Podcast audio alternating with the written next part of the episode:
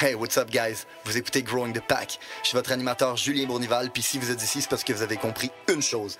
Un autre niveau est possible. Un autre niveau de vie spirituelle, relationnelle, émotionnelle, financier. Un autre niveau est possible et c'est votre devoir d'essayer d'y accéder. Maintenant, vous pouvez continuer à blâmer votre boss, la lune, les étoiles si vous voulez, mais il n'y a rien qui va changer tant que vous déciderez pas de changer. Let's fucking get it! Hey, what's up, guys? Bienvenue à un nouvel épisode de Growing the Pack. Aujourd'hui, j'ai pas envie de faire mon intro habituel. J'ai pas envie de vous expliquer euh, à quoi il sert le podcast, de où je viens, c'est quoi cette mission-là. Puis je pense que de toute façon, même si vous êtes un nouvel auditeur, si vous écoutez jusqu'à la fin de l'épisode, vous allez le comprendre en tabarnak. Mais aujourd'hui, j'ai un long talk à adresser. Puis j'ai envie de l'adresser tout de suite. Puis à la base, ça vient avec une anecdote. Tu sais, je parle souvent de, mon passé, que, que j'ai eu une illumination à 25 ans quand je me suis ramassé pour une fois de trop dans un poste de police. Puis que j'ai décidé qu'il fallait que je change ma vie, ou parce que j'ai pas eu un Y, puis c'était soit ce choix-là ou ce choix-là, puis j'ai fait comme, ok, faut pas que je continue en même direction. Mais je parle souvent de cet événement-là mais je parle rarement de qu'est-ce qui s'est passé entre ce moment-là et la personne que je suis devenu aujourd'hui. Puis j'aime pas ça nécessairement parler de ces, de ces choses-là, mais je considère que c'est quand même une discussion qui doit être adressée.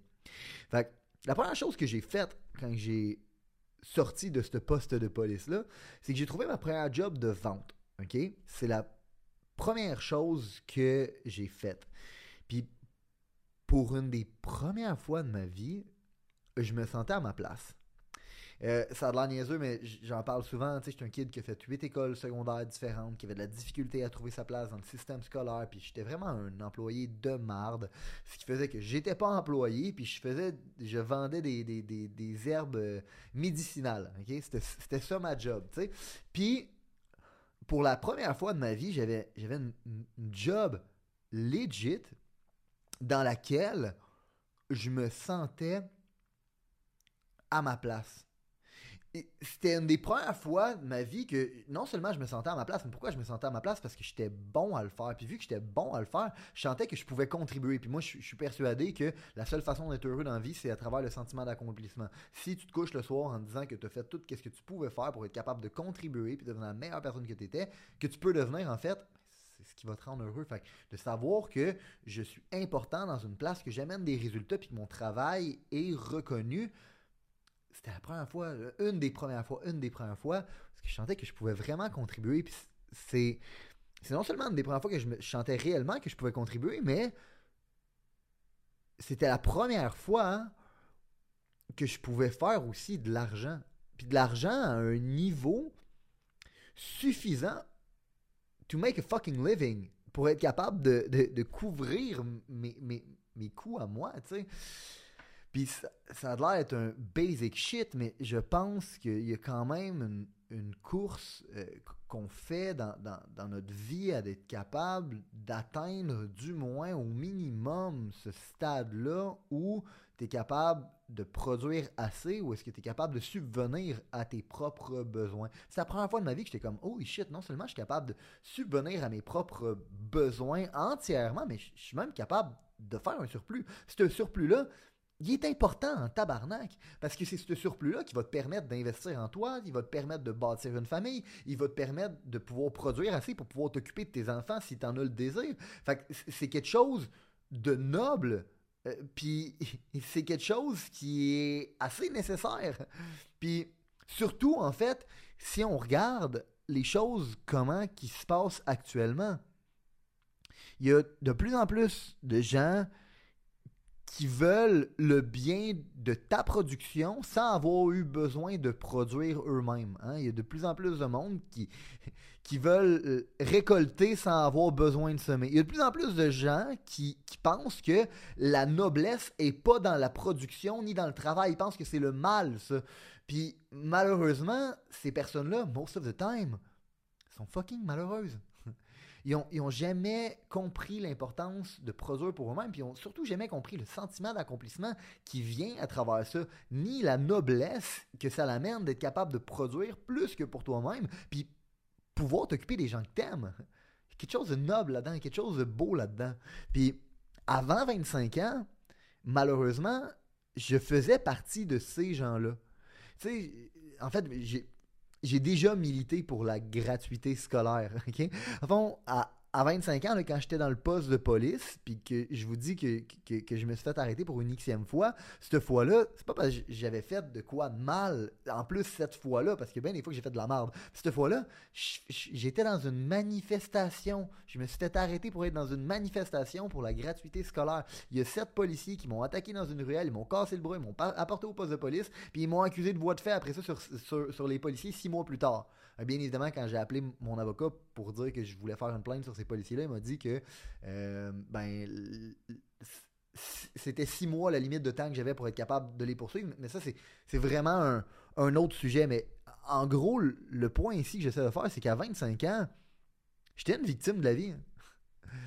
J'étais une fucking victime de la vie jusqu'à temps que je me repasse dans le poste de police puis je me rends compte que il fallait que je prenne ma vie en main. Il fallait que j'arrête d'être une victime. Il fallait que j'arrête de blâmer tout le monde. Il fallait que j'arrête d'attendre que euh, je puisse récolter sans avoir besoin de semer. Puis, à ce moment-là, c'est là où j'ai trouvé ma première job en vente. Puis comme je disais, j'étais heureux. Je produisais pour une des premières fois de, de, ma vie. Je me sentais à ma place. Mais je me sentais pas entièrement à ma place. Parce que pour la première fois de ma vie, je pense que j'apprenais réellement à me comprendre, puis je me choisissais moi-même. Mais on me disait, Julien, t'as changé. Puis pour être franc, c'est vrai que pour les gens avec qui j'avais grandi, les gens qui faisaient partie des manifestations avec moi, c'est vrai que j'avais changé. Puis en fait, je vais, toujours m'en souvenir. moi, c'est mon premier audiobook que, que j'ai écouté. Comment influencer les gens et se faire des amis de Dale Carnegie? Ce livre-là a changé ma vie. Complètement changé ma vie. Parce que ça a changé ma façon de communiquer. Hein. Puis je le dis souvent, euh, la qualité de ta vie est déterminée par la qualité de ta communication, ta communication interne et communication externe. Comment tu communiques avec des gens, puis tu les amènes à prendre une décision, va déterminer la qualité de ta vie. Parce que si tu n'es pas capable de faire ça d'une façon adéquate, tu n'auras jamais ce que tu veux. Tu n'auras pas la blonde que tu veux, tu n'auras pas le chum que tu veux, tu n'auras pas les partners que tu veux, tu n'auras pas les investisseurs que tu veux, tu n'auras rien. Tu vas vivre une vie misérable. OK? Puis ma façon de communiquer était vraiment de la merde. J'avais tout faux dessus, mais tout faux. Puis je, tenais ça de, mon père. Tu mon père, en passant, euh, c'est un intellectuel, c'est un homme de lettres, c'est quelqu'un de super intelligent, hyper habile avec ses mots. Euh, puis c'est quelqu'un que, quand, il a une idée dans la tête, il l'a vraiment pas dans le cul. Je retiens vraiment pas ça du voisin. Euh, je suis vraiment fier de mon héritage, de tout ce qu'il m'a enseigné. C'est quelqu'un qui a toujours cru en moi. C'est quelqu'un qui m'a enseigné trop de principes, beaucoup trop importants. Mais ça n'empêche pas que ben, on a eu beaucoup de difficultés à communiquer, mon pilu. Puis c'est pour ça que, je, parle souvent de cette histoire-là, mais mon père n'a pas vraiment été présent durant mes 16 à 24 ans. Puis quand j'ai décidé de prendre ma, vie en main à 25 ans, mais j'avais commencé à reconnecter avec lui. Puis je pensais avoir appris un nouveau mode de communication qui allait m'aider à reconnecter avec. Mais malheureusement, c'était pas le cas. Ça l'a juste aggravé le fossé. Mais, mais le reste de ma vie allait mieux. Le reste de ma vie allait mieux. Fait que, tu sais, dans le fond, moi, je continuais à lire parce que j'étais comme crise. Dans le fond, ça, va bien, j'apprends des nouveaux skills. Quand j'apprends des nouveaux skills, la qualité de ma vie s'améliore parce que je suis capable de communiquer avec les gens puis les amener à, prendre des décisions. Puis là, j'avais lu Rich Dad Poor Dad, puis j'avais décidé que je voulais devenir un entrepreneur. J'avais aucune idée de ce que ça représentait en fait, puis une chance parce que sincèrement, je suis pas sûr que j'aurais été prête à payer le prix. Parce qu'un des prix que j'ai dû payer, c'est non seulement la relation avec mon père que, je pensais qu'il pouvait se, se, euh, resolidifier, qui, dans le fond, non, c'était pas le cas. Mais en plus de ça, euh, mes amis à l'époque, ils comprenaient pas ce que je pensais que j'avais plus qu'eux autres à vouloir être un entrepreneur puis avoir ma business.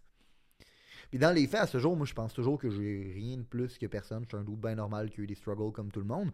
Mais moi, je croyais en moi, par exemple. Je croyais en moi à ce moment-là. Puis, je sais pas si leur problème, c'était de ne pas croire en moi, ou plutôt que eux croyaient pas en eux. Mais le fait de croire en moi avait expose ça à l'intérieur des autres. Puis, ça les faisait pas sentir confortables. Fait que non seulement, comme je dis, le peu de relations que j'avais été capable de bâtir avec mon père était en train de se perdre, mais mes relations avec mes amis aussi.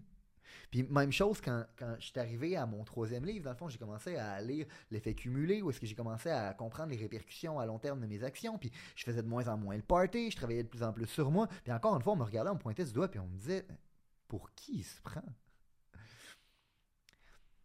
Puis pendant un certain temps, je, je me suis demandé en tabarnak quoi faire.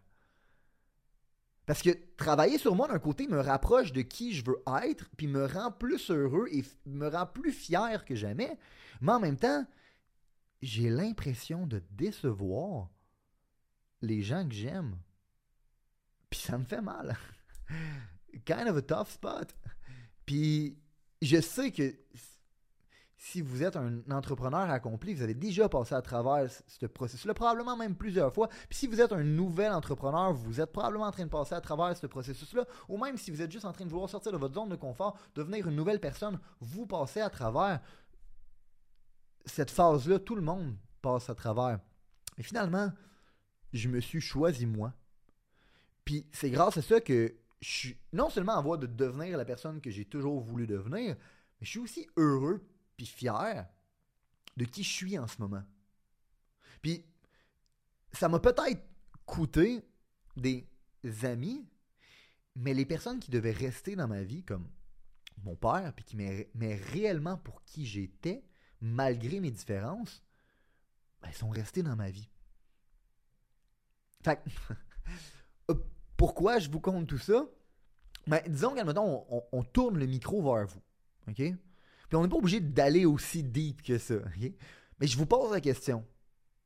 C'était-tu déjà arrivé d'avoir peur de dire ce que tu penses vraiment? C'est quoi le lien? C'était-tu déjà arrivé d'avoir peur de dire ce que tu penses vraiment? Bien évidemment, ça t'est déjà arrivé. Mais encore pire que ça. Ça t'est-tu déjà arrivé d'aller jusqu'au point de te convaincre que la raison pour laquelle tu te retiens de dire ce que tu penses, c'est pour ne pas blesser les gens autour de toi. T'es-tu déjà arrivé? Probablement. Mais dans les faits, là, si tu regardes dans le miroir deux secondes, t'as pas peur de les blesser. T'as peur de te faire abandonner. Hmm. Pareil comme moi à l'époque. Je n'avais pas peur de décevoir ces gens-là ou de les blesser. En fait, j'avais peur que si je montrais, qui j'étais réellement, j'allais pas me faire accepter, que j'allais me faire détester. Puis la réalité, c'est que la plupart des gens passent leur vie à se conformer aux attentes de la société plutôt que d'apprendre à se choisir soi-même. Puis quand tu fais ça, tu te voles de deux choses fucking importantes. De un, l'habilité à filtrer les gens dans ta vie puis attirer les personnes qui vont réellement t'aimer pour qui tu es. Puis deuxièmement, l'habilité à te choisir puis à montrer le chemin, man. Parce que quand tu fais ça, c'est fucking powerful. Puis quand tu fais ça, tu vas inspirer d'autres personnes à le faire. Puis si en fait, ça, c'est probablement la chose la plus noble que vous pouvez fucking faire dans votre vie vous choisir vous-même puis devenir la meilleure version que vous pouvez devenir malgré le prix pour être capable d'inspirer d'autres gens à le faire tabarnak. Puis en passant, ce que je suis en train de vous conter, c'est parce que c'est aussi vrai en business que dans la vraie vie. Hein? Tu sais, dans le fond, ne pas avoir peur de dire haut et fort ce que tu penses. Il y a plein de compagnies, puis c'est du mauvais marketing, mais qui disent n'importe quoi pour plaire à tout le monde, puis ils se retrouvent à jamais réellement plaire à leurs vrais clients. La même chose dans vos relations. Il y a plein de monde qui se retrouvent avec, dans, des relations toxiques, lourdes, des boulets dans leur vie, parce que ils veulent tellement plaire aux gens. Mais en vrai, c'est pas qu'ils veulent plaire aux gens, c'est qu'ils ont peur de se faire abandonner. Fait que, tu sais, est-ce que vous êtes genre, vous, à essayer de plaire à tout le monde? Sauf vous. Quelle façon misérable de vivre. Est-ce que vous avez peur de dire ce que vous pensez vraiment?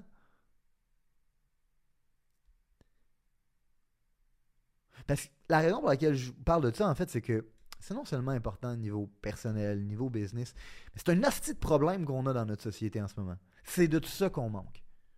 La vérité, là, c'est qu'en ce moment, puis la plupart des gens le voient pas puis ils le comprennent pas, mais notre société se fait attaquer de tous les côtés. On veut détruire l'homme, on veut détruire la femme, on veut détruire la famille, on veut détruire notre culture, on veut détruire nos valeurs. Puis en passant, là, juste un petit hint comme ça, la meilleure façon de détruire une business de l'intérieur, c'est de s'attaquer à sa culture et ses valeurs. Il n'y a rien de différent avec une nation. Tu veux take down une nation de l'intérieur, attaque ses cultures, attaque ses valeurs. Aussi fucking simple que ça. Puis aujourd'hui, plus que jamais, on est attaqué de tous bords, tous côtés. Pourquoi? Parce que c'est ça, l'histoire de l'humanité, dans le fond. L'élite, les tyrans qui veulent nous contrôler, qui veulent contrôler le peuple. Ça fait partie de la game. C'est ça l'histoire de l'humanité. Over and over. Ouvrez-vous les yeux, tabarnak.